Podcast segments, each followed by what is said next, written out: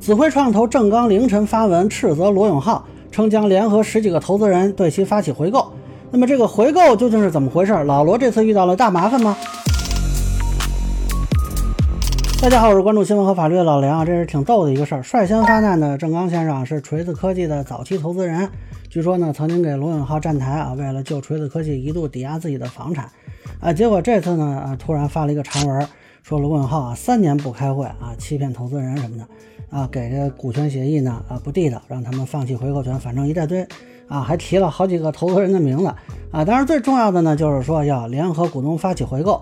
这个罗永浩呢，后来是回了一个长文啊，就说这个股东会是开了啊，没有欺骗投资人，给老股东的协议他也解释了一下啊，但他其实没有解释清楚要求放弃回购权是怎么回事。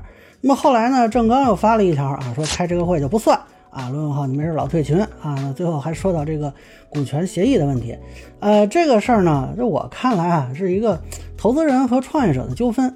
呃，正刚之前投资给锤子科技啊，结果锤子科技赔了嘛。那按照正刚的说法呢，他们之间是有一个回购条款的。可能有些朋友不知道什么叫回扣条款啊。假如说我投资给你，然后拿到一定比例的你这公司的股权啊，比如说你这公司一开始估值一个亿啊，后来啊涨了十个亿啊，那我手里的股权它不就值钱了吗？但是说呢，万一你赔了啊，正常的投资风险我这个投资也就没了啊。那么投资人呢，为了掌控企业发展呀，保护自己的利益啊，就会设置一些条款，比如说你完不成什么目标，或者你干了一些什么事情。啊，那公司就要按照一定的价格从我手里把这个股权买回去。那说回来呢，目前看罗永浩也没有否认有这个条款啊，估计这个回购条款是存在的啊，这是一个风险投资的常规操作。但是回购条款想要履行啊，实际上是有一些限制的啊。首先呢，就是合同本身的限制。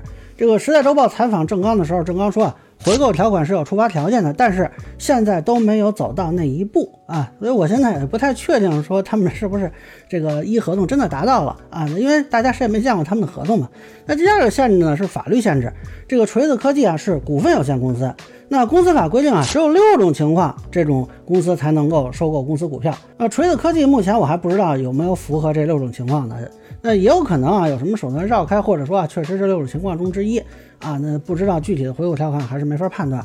那么另外还有个限制呢，其实就是这个资产的限制啊，就是这个锤子科技或者罗永浩吧，他到底有没有钱啊？如果没钱，你去要求履行，履行不出来。这个郑刚在接受深网采访的时候就说啊，之前几十家的失败，一家都没有去要回购啊，我没有必要把人逼成老赖，限高失信啊。就是说呢，他也知道有些人他就是没钱。啊，你去要啊，最后搞不好就是公司破产，创始人上老赖名单啊，所以没有这个必要。当然了，这个事儿目前看啊，直接原因是罗永浩成立了新公司，据郑刚说呢，估值一点九亿美元啊，呃，但是这个 不是说罗永浩有现金一点九亿啊，那个钱不是说他可以随便花。那然后呢，这个罗永浩给了锤子科技的老股东提供呃百分之三的新公司股权啊，这个你可以理解说是一种补偿啊。那有的人呢就觉得罗永浩挺仗义，因为。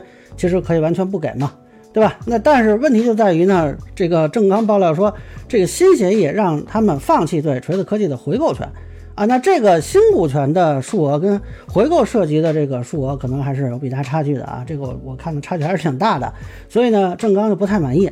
呃，这个事儿呢，不论谁对谁错啊，从法律角度说，郑刚确实可以拒绝放弃这个回购权。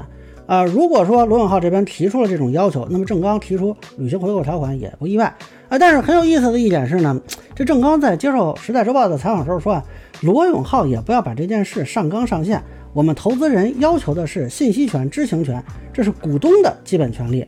嗯，我觉得有兴趣的朋友啊可以品品他这话啊。当然了，我也不知道他们怎么想的。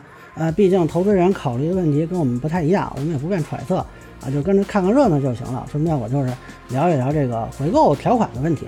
那么以上呢就是我对罗永浩遭投资人炮轰事件的一个分享。个人浅见难免说，欢迎不同意见小伙伴在评论区、弹幕里给我留言。如果你觉得我说的还有点意思，您可以关注我的账号老梁不郁闷，我会继续分享更多关于新闻和法律的观点。谢谢大家。